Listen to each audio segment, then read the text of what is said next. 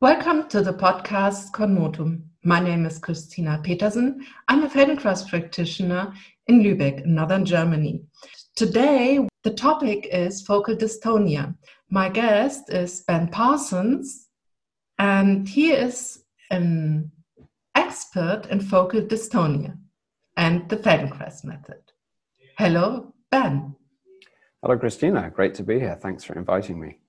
Oh, it's every time it's a pleasure to talk to you. And now we can have um, a good interview with a lot of content and interesting information for our listeners and to spread a little bit more information about the Feldenkrais method and how it can help people with focal dystonia. So please, what is your story regarding on focal dystonia? My story about focal dystonia. When my story started, I didn't know what focal dystonia was. I didn't know what those words mean meant, and I'd never heard of them. And I'm going to explain what those mean in a little bit, so that the listeners can understand what it is.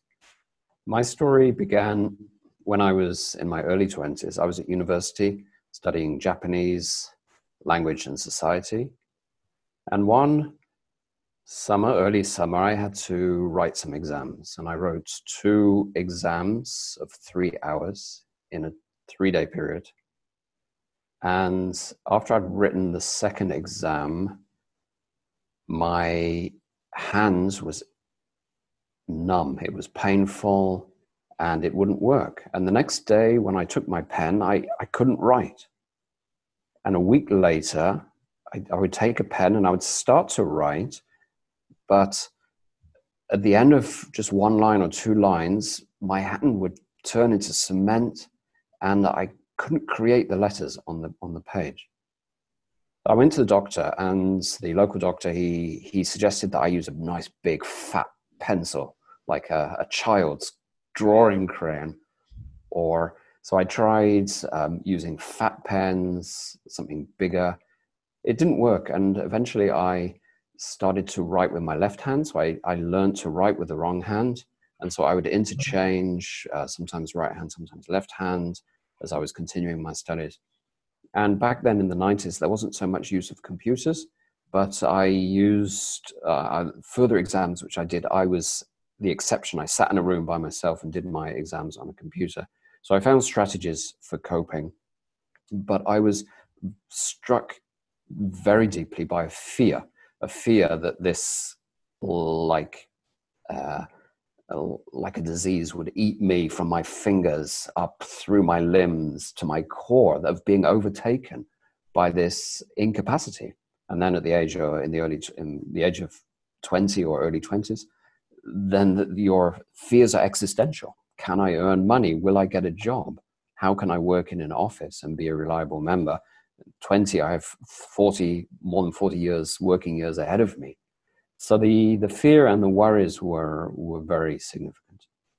The other notable thing was that i didn't have any information. The internet didn't exist in the way that it exists today.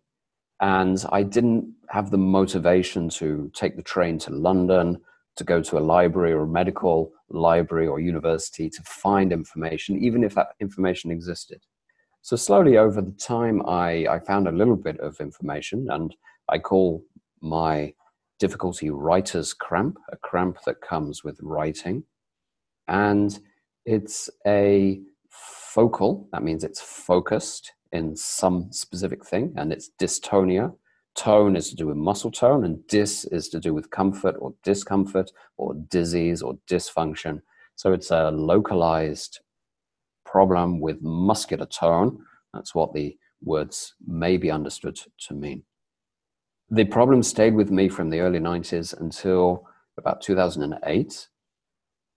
And so this, uh, in fact, about a 15 year period. And then I did a, some therapy, some physical type of therapy with someone. And at that point, my focal dystonia, my writer's cramp began diminishing in the late 2010 to 2008 or so. And then in 2018, after doing a real mass of Feldenkrais for myself, my writer's cramp went away completely. So that is amazing.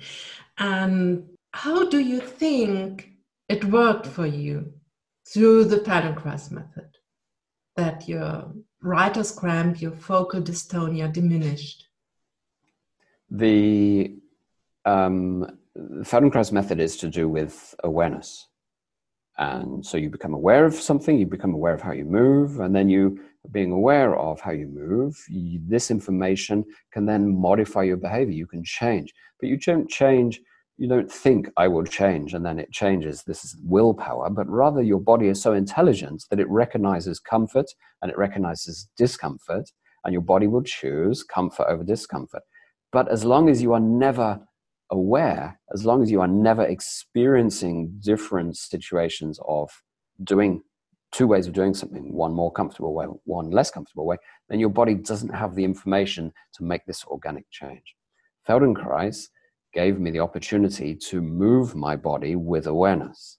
And my body then explored or had the experience of different sensory input, different sensation, and my brain absorbed this information and changed my body from the inside out without me having to revert to an encyclopedia or a textbook or any external academic source. My body used its innate intelligence, which is the essence of how Feldenkrais is the mechanism for changing a person's way of being, in this case, a physical way of being primarily. Yeah, very interesting, very interesting for me, everything. And now we know more about your specific type of focal dystonia. But do you have some examples for other um, focal dystonia types? Yeah, I do. And it's a very important question that you ask. If you research, if you go and look for information on focal dystonia, it's in my opinion, it's important to understand that what I'm speaking about here represents my experience, and the information which is available covers many experiences. So, let me give you some um, examples of focal dystonia, some words that you may hear mouse arm, tennis elbow, golfer's elbow, writer's cramp.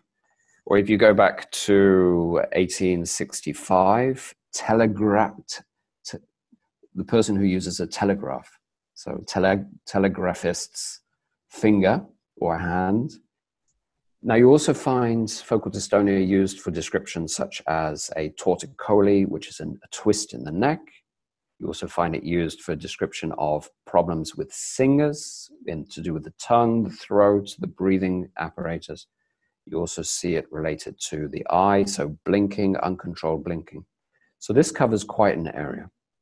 There's another example, another term which is used, which is, or a variety of terms, which is repetitive strain injury, or overuse syndrome, or occupational overuse syndrome, or work related musculoskeletal disorder, or work related upper limb disorder, specific, task specific dystonia. The, the simple, wide range of all those descriptions points to two things. One, that the the examples of the people who have this, there are many different examples, many different cases, and varied.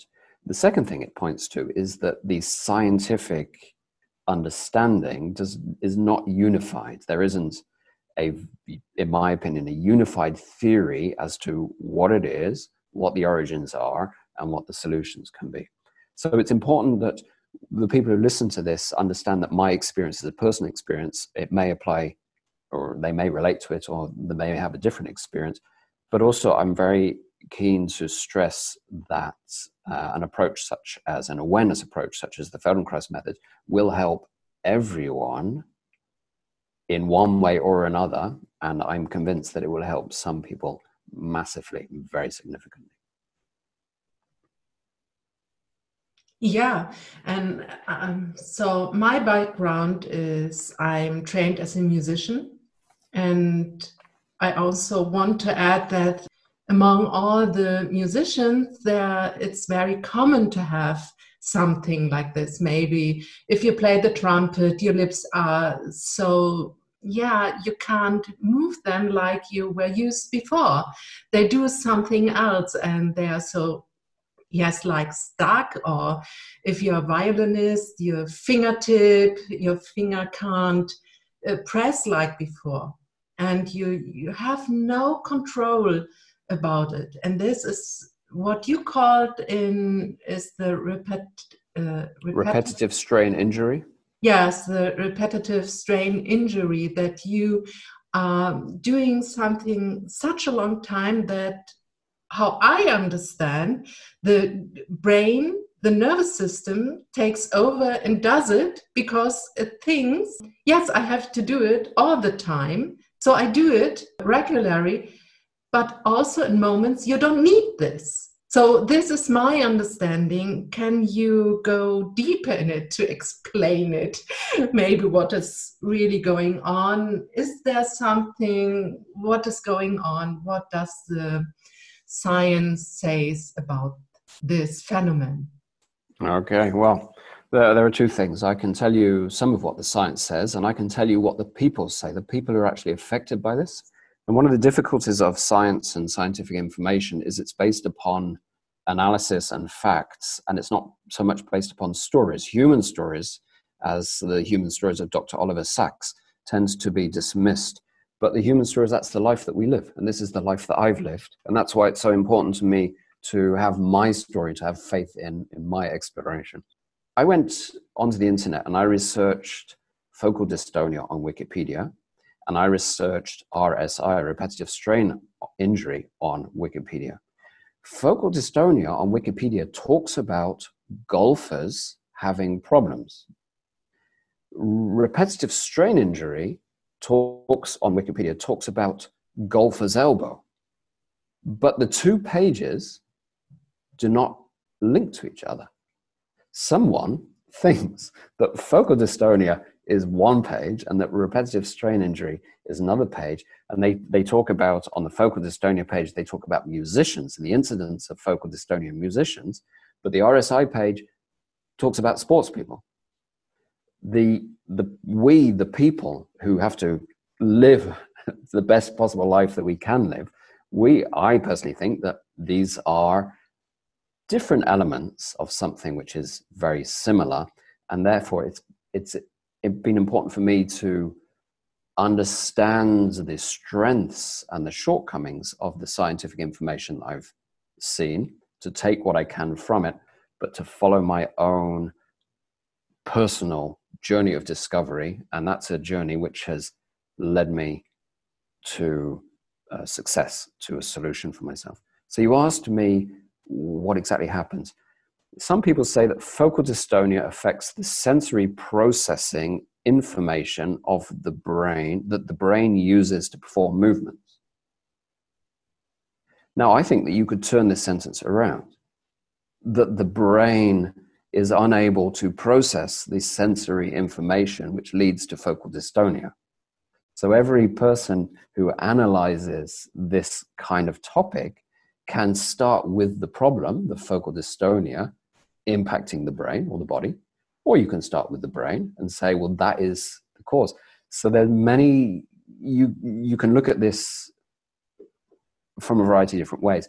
But this represents to me confused thinking. There's confusion on the topic. And this confusion in the sources which you can find uh, on the internet, for instance, doesn't help the person who has to live with this difficulty.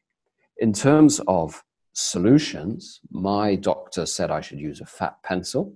He said that, I guess, because he didn't know anything else. He didn't have a solution. That was the best that he could offer me, and I'm grateful for that. What you can do is you can inject botulinum toxin, Botox. What does Botox do? It reduces or inhibits or kills a, a, small cellular area so that the nerves are less active Therefore, you get relaxation. That's why you use it to take away the, the lines on your forehead. You can use uh, anticholinergics, which block nerve transmission. You can use surgery. I, I wouldn't do that. What is missing from a lot of this information is ergonomics, is the human body. And of all the information I found, it was the NHS website. I found some information. It really just said ergonomics. The very presence of this word is absent from many sources of information on this because I think that the people in the white coat in the laboratory are dealing with data, they're dealing with an experimental situation. When I'm sitting in front of my computer, my hand is not working. It's my ergonomy, it's my ergonomics, my body, it's how I'm addressing to myself to this issue. And therefore, we come back to this question of Feldenkrais. Feldenkrais is all about how. How do you sit? How do you hold your body? How do you move your shoulders, your hands, and so on? Which is why Feldenkrais is such a wonderful tool for self awareness, self observation, and this leads to change. That's a, a I've given all my passion there with this with this answer because I feel so strongly about the the challenge of the stock answers that are available in the public uh, field and also the strength of the individual to create change for his or herself through personal experience. So, really, at the end of your long talk, now you you came to this how the Feldenkrais method can be a solution, and it's it was so inside of me when I heard about that you can paralyze the muscles or like also the surgery to get rid of something like this but how this did come to you was by doing something. So you learn to have this. And maybe it's better to do something to unlearn this. Yeah. Is yeah. this right? If what what is your reaction of what I just said? Yeah. Uh, yes. So uh, your observation there, I when this developed for me, it was something which developed for me because of the way that I use my body. It's something that I learned, and later I came across opportunities to change that learning to a different type of activity for myself. So let me tell you the the the feeling. So I, there I am. I'm finishing my university studies, and I have to write six thousand words, and my hand won't work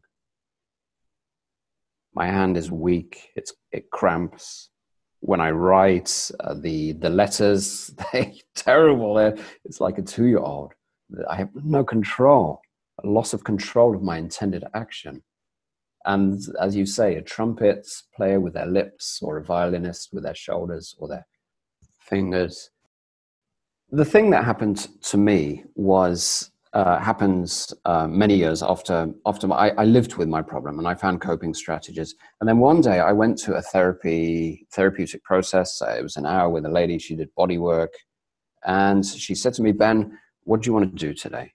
I said, "Well, I'd like to work on my writer's cramp. I've had it for the best part of 15 years." She said, "Okay, so here's a stool. There's a table. Sit at the stool. Here's a pen. Write." And I, I took the pen. And as I put the pen on the paper, I observed, it was very funny. I observed my shoulder, I felt my shoulder go up in an escalator up towards my ear. And I stopped that. I relaxed. And then I took the pen and I put the pen on the paper. And I felt my shoulder go up to my ear. And I thought to myself, I've been, for 15 years, I've been cursing and angry and dealing with it, finding solutions and creative. And I never once observed what my body is doing. And two days later, I went to a cafe and I was sitting in the cafe and I took a pen and I could write, not well, but I could write better. And it, this improvement carried on. It improved, it improved for months and for years. And then I became somewhat better and I accepted this and I was happy. And then in 2017, I started doing, 2018, I started doing Feldenkrais lessons on the floor two times, three, four, five times, only just five lessons a week, five hours. You know, I it's a lot, but it's not so much. And then one day I was writing Christmas cards, and I wrote all these Christmas cards, and then I, I stopped,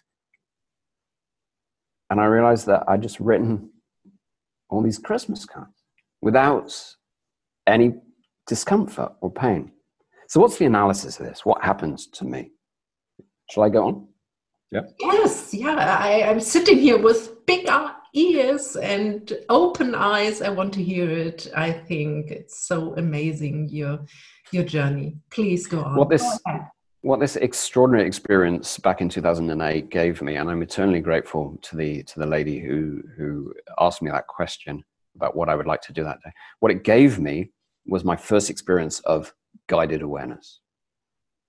And what I realized, and I can state quite categorically, my hand problem is not a hand problem. My hand problem was a shoulder problem. And I can tell you that because I saw my shoulder go up to my ear. And so the uh, my understanding is very clear on this now. If you close if you're studying hard, you restrict your breath, your lungs get small, your ribs stick together, your shoulder stiffens, the neck becomes stiff, the jaw, the eyes are staring at the computer screen, the whole body is stiff. Something which is stiff doesn't move. To move, you need suppleness. And not only something which is stiff doesn't move, but also to, you need for for efficient action in the human body, it is best when you have an equal distribution of effort through all the body parts that go up to make this movement. Imagine you have a car and you take one wheel off. The other three wheels will they'll get worn out somehow because the system is is designed to work optimally in a certain way. So when you freeze your body through uh, so this is interesting. So now you come into the question of psychosomatics. Is is this issue of focal dystonia is it a physical issue? Is it a psychological issue? Well, I would say let's link them both. But you've got this psychological. I'm stressed. I'm worried. I have an oppressive boss. I'm anxious about my job, or I'm a high achiever and I'm anxious about my personal performance. So whether it's physical or emotional, you close your physicality down, and then you get this stiffness, and then suddenly your periphery, your hands or your tennis elbow, your elbow, your forearm, your mouse hand, you're having to do all this stiff work with this peripheral area, whilst your core is like concrete rather than fluid.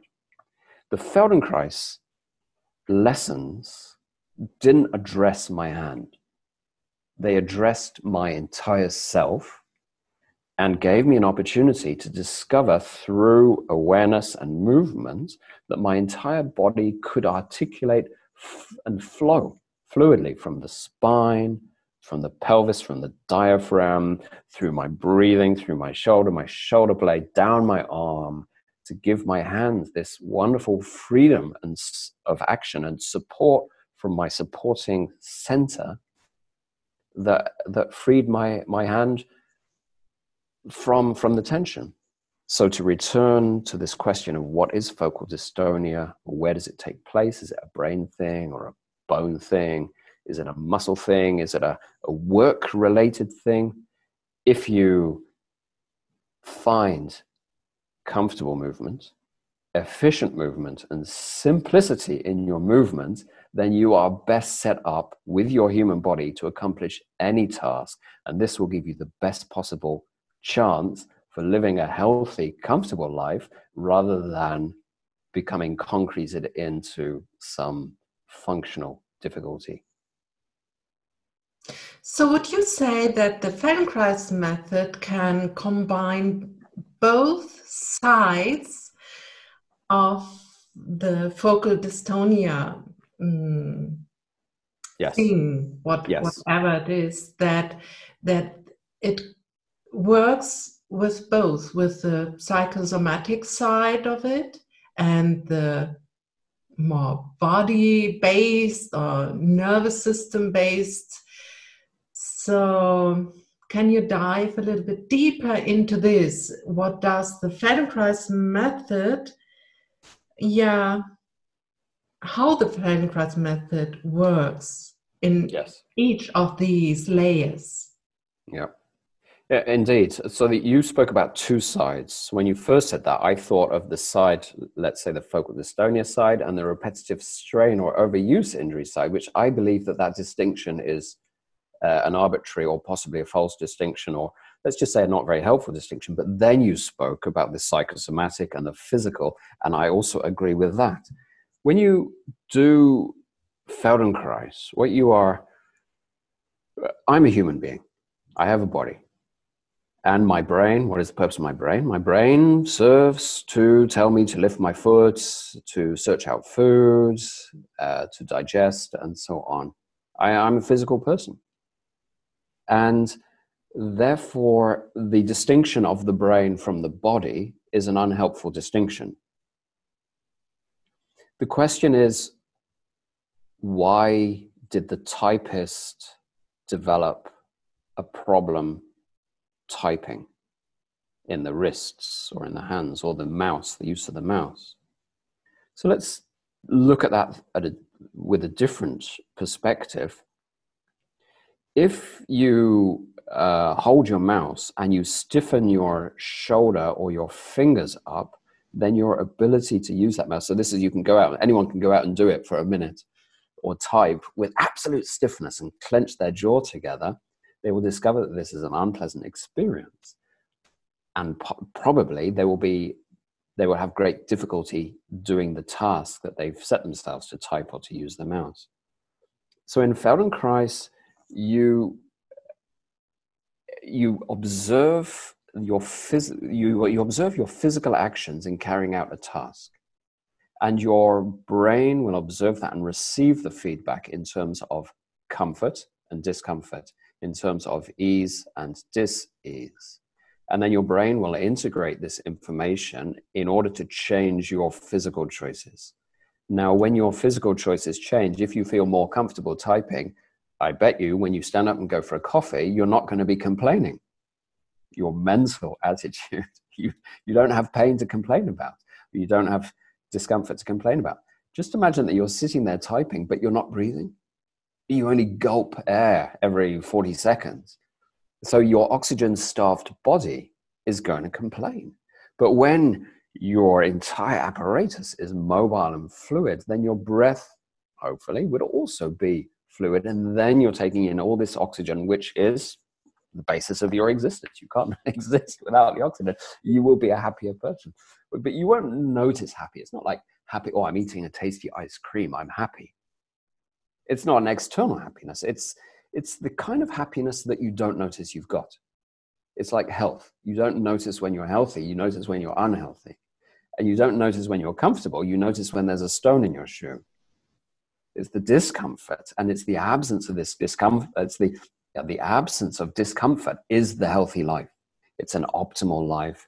The best life that you can have is this one which is as simple as efficient and as comfortable on the physical level. And this physical level really boosts and impacts and is who you are on the emotional level, on the psychological level, and all those other areas. Oh, so thank you, Ben. Now, really, each time when I talk uh, with you, I I understand what I do much better, and I I have like a firework in my head by oh, this client and this client, I work like this, and it's the amazing journey they do to have a better life and more quality in their life. And um, yeah. I'd, I'd like to ask you a question, Christine, if I may. Oh, yes, of course. Uh, so, so, what you do, uh, Feldenkrais, giving treatments, and what I do, Feldenkrais, is a gift. It's a gift to other people so that they can use this thing to improve themselves. So we're very happy to facilitate that. And the person has to pay for it. And yet, the Botox injection, if you want to Botox your forehead, that will cost you 250 to 500 US dollars or euros. So everything We we can we can a person can take something for themselves and they can buy it in a box from a person in a pharmacy or whatever or over the internet. But in fact there's so many healthy wonderful things that a person can do for themselves such as meditation such as awareness such as exercise such as yoga such as going out for a walk or jogging and so on. And all these things they cost a little money. You have to buy your jogging shoes as well but it's a long term, permanent, long lasting, effective solution that is based upon the individual, his or her actions, rather than the dollars or the euros that you give to someone for this temporary inoculation of your own symptoms that a week later are just there for you. And that's why I love you. I love your work. And I love my work. I love I love this entire field of of potential that we operate within. And what was the question? I only can yet say yes. All right. You're right. You're right. Okay. So I I would agree in each point you you talk about.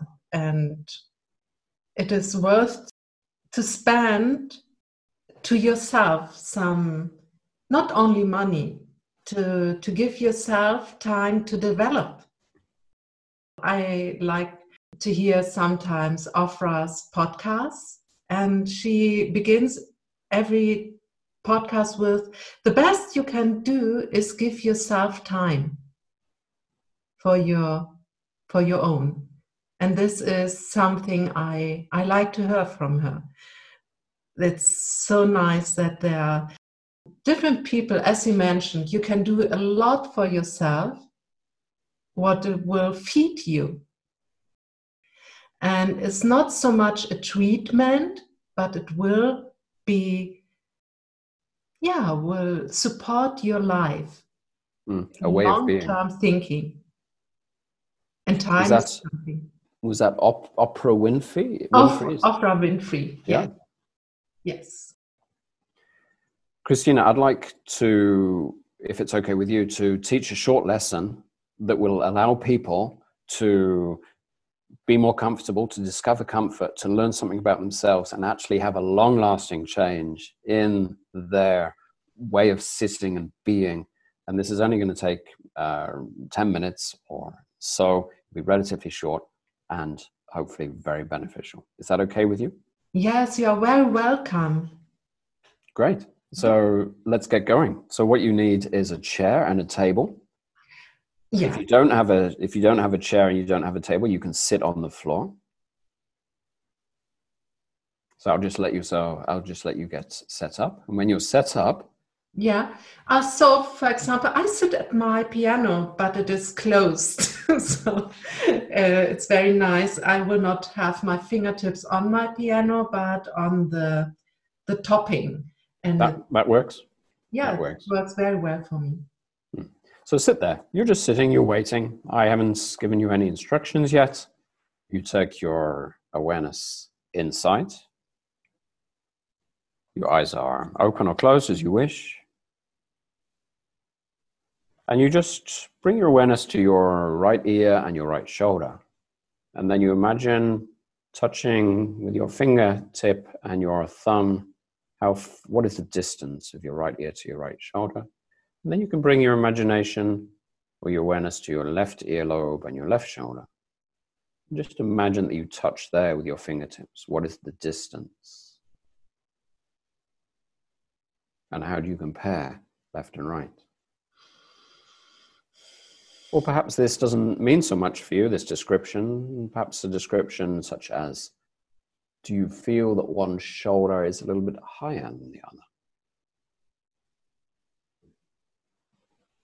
Or perhaps the description imagine your shoulder blade behind you, like a fried egg hanging on your back. Is that flat? Is it hanging flat? Or is it sticking into your back a bit, a bit at an angle? Or is one shoulder blade closer to the middle, to the spine, whilst the other shoulder blade is further away? These are all rhetorical questions that I'm asking in order to allow you to bring your awareness to your body, to seek out with the laser awareness of your sensory attention the state of your body and possible differences between left and right or now and later. And bring your awareness to the collarbone. The collarbone is the highest bone above the ribs at the front, close to the shoulder. Can you bring these bones into your awareness? Does as you breathe in, does do they move? Is your breath in your belly or is your breath in your chest?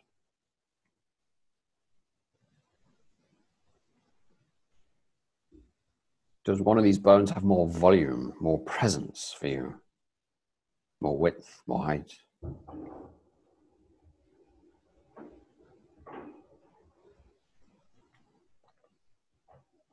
And then let that go, just rest for a few seconds.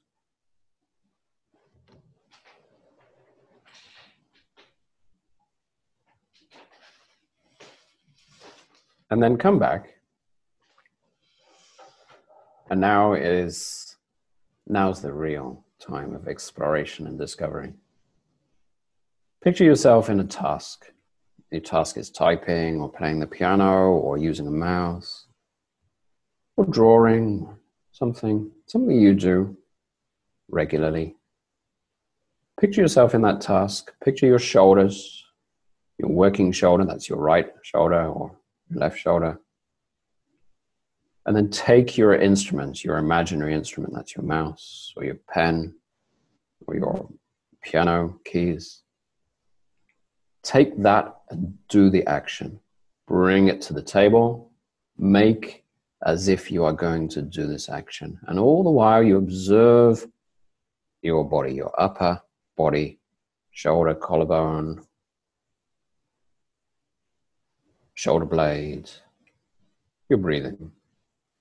And if you want, you can let that go. You can stop everything. And then, having stopped everything, you can once more address yourself to this task. Take your real or imaginary mouse, pen, and initiate the action. And you can do this once, very slowly, or five times as you wish.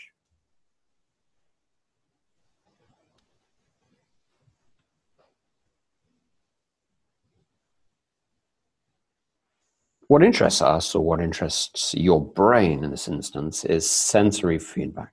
To rush through this process is like driving on the motorway at 150. You, you can't turn off, you can't see anything. You need to slow right down to allow awareness and, and observation.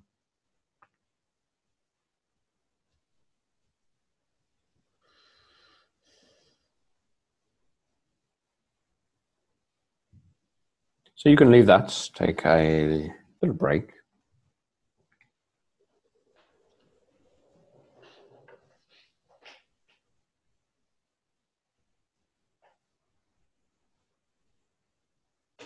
It may be that in the break, uh, a desire to breathe in deeply comes across you, which is very nice.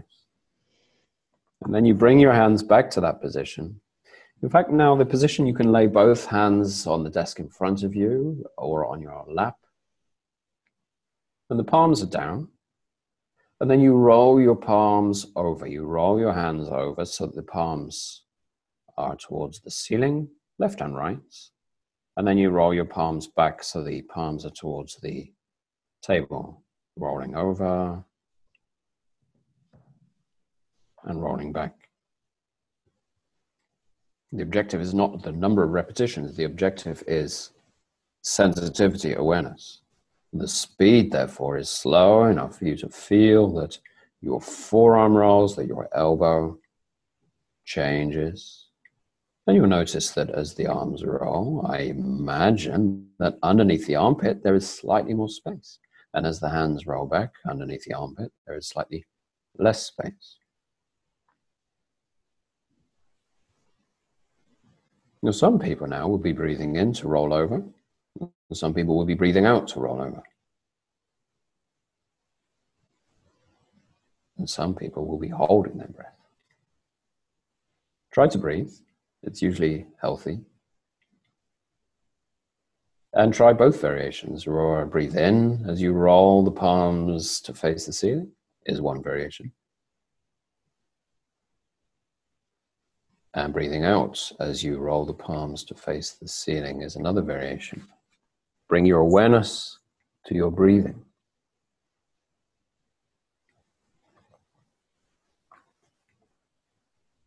And then allow the palms to roll to face the ceiling with an in breath. And as you do so, allow the elbows to float away from the sides just a little bit, as if you have balloons inflating under your armpits. And as you roll the palms back to face the tabletop, the elbows return closer to your sides and there's less space under the armpit.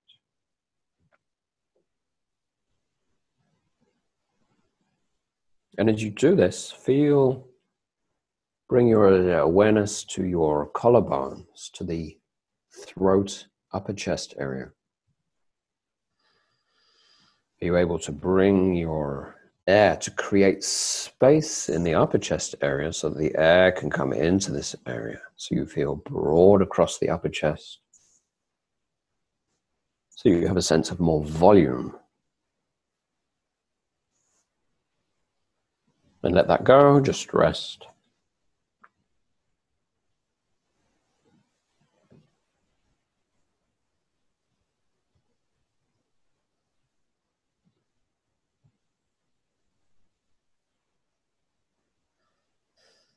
And now I'm going to give you an opportunity to feel something which for many people will be less comfortable. So you have a comparison.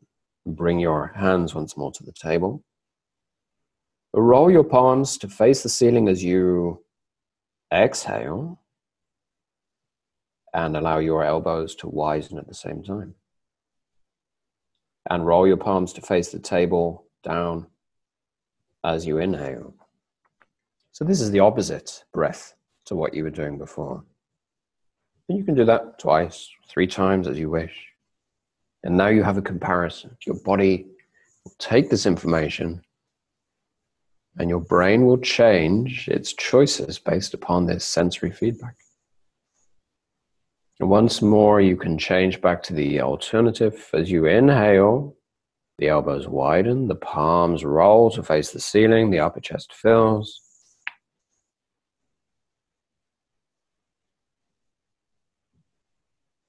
And let that go. Just rest.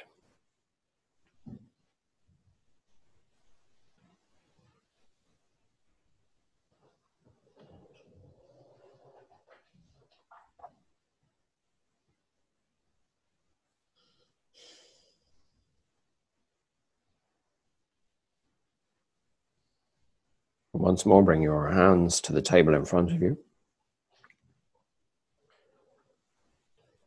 And as you inhale, the elbows widen, the palms turn. And you look at your hands and you notice that your hands are a little bit cupped.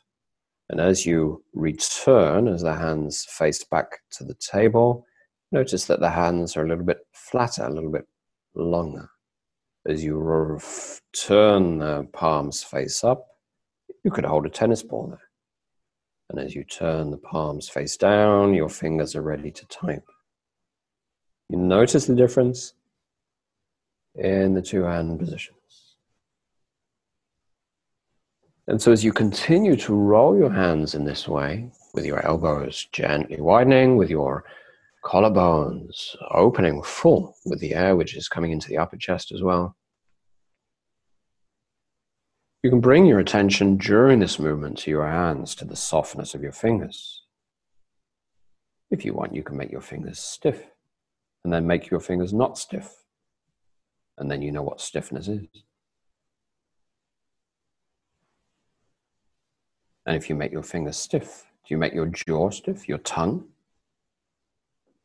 And if you make your fingers not stiff, does your chest, your diaphragm, your breathing release become freer?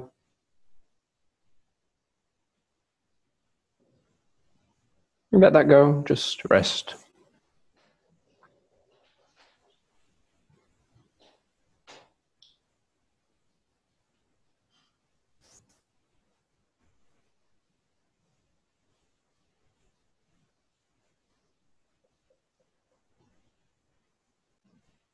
And once more, bring your hands back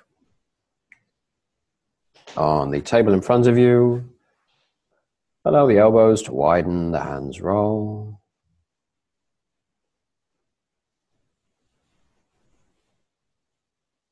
Feel the shoulder blades, the fried eggs on the hanging on your back.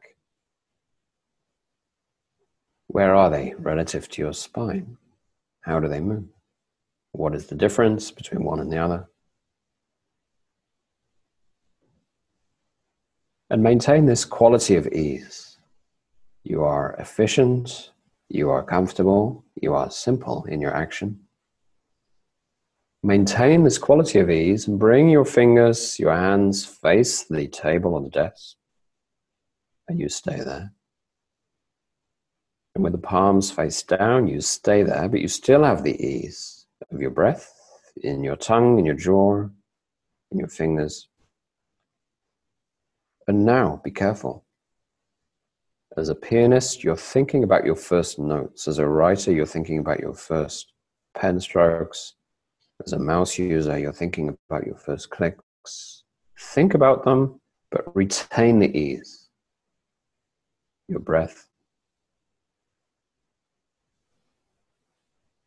See in your mind's eye the action of your fingers, the movement of your hands,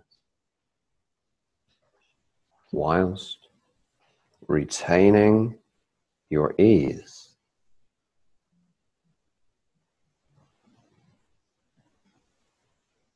and not just thinking.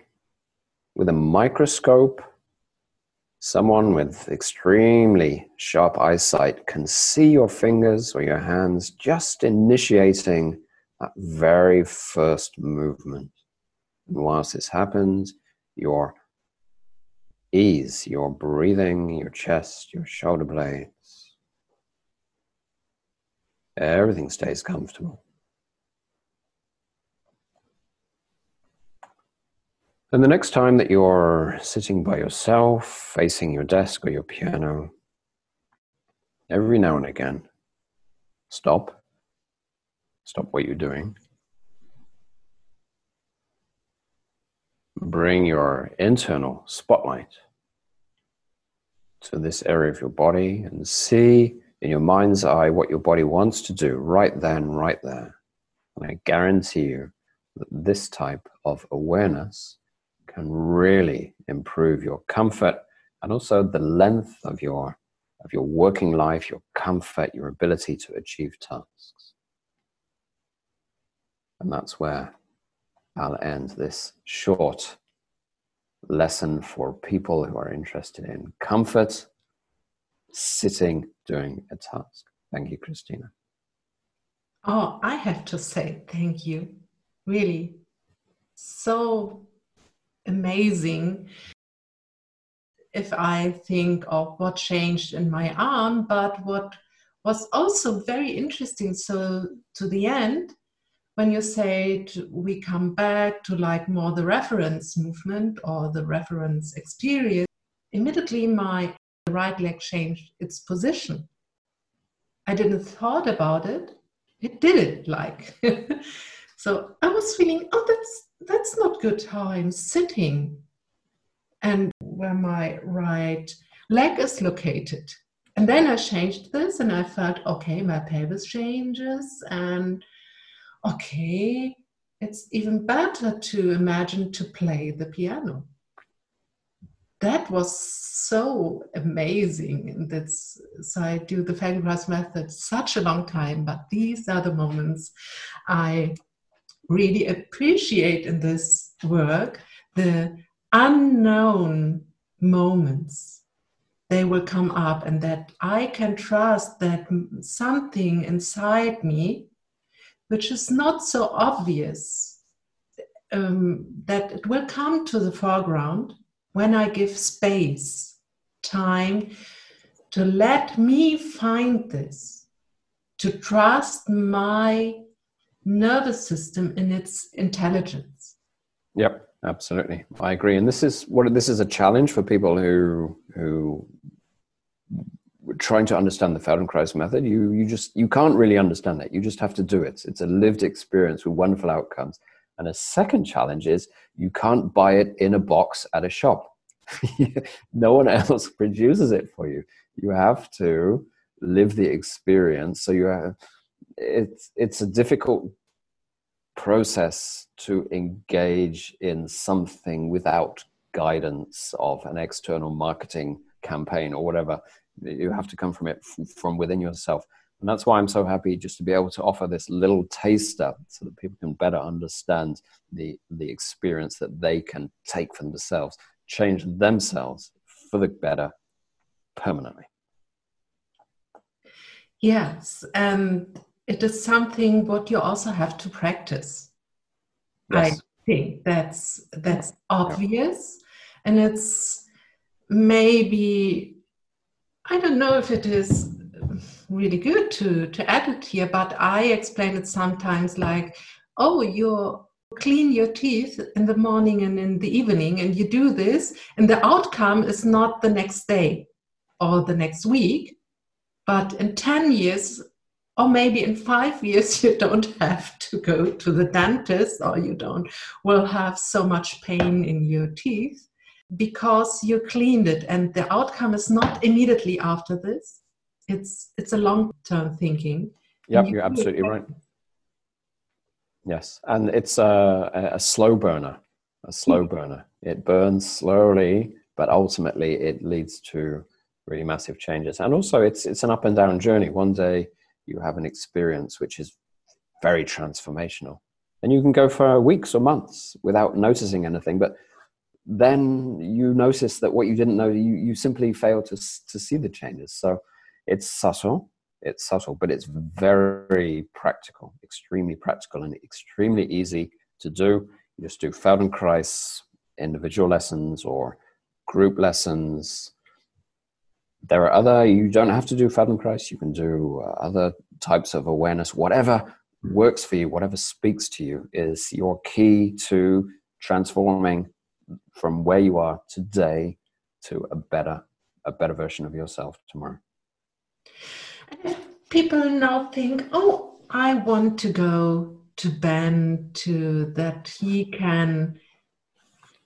Yes i resist a bit, little bit to say help but he can guide me he can give me an insight in this work more deeper yes where, where can they find you yeah, I call that a catalyst, a catalyst as, as or a facilitator or a, a teacher as a sense. So you're, it's, it is difficult to, to uh, sum up that concept of help.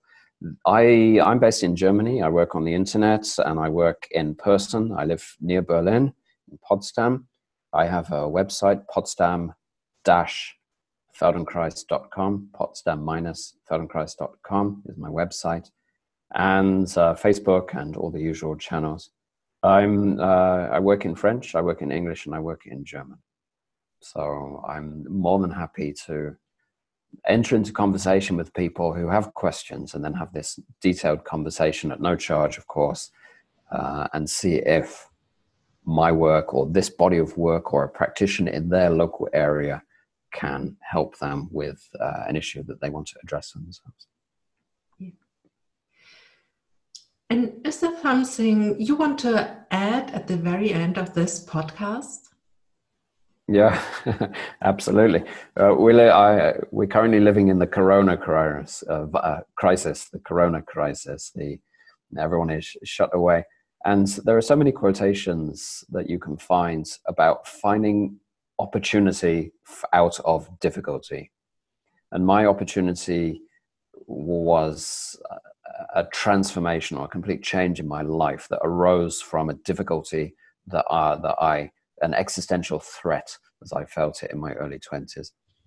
So I recognize that life is difficult, but if I can help people to help themselves to be a little bit positive, to, to just take the smallest opportunity to improve themselves in some way, then that would bring me great joy and great pleasure.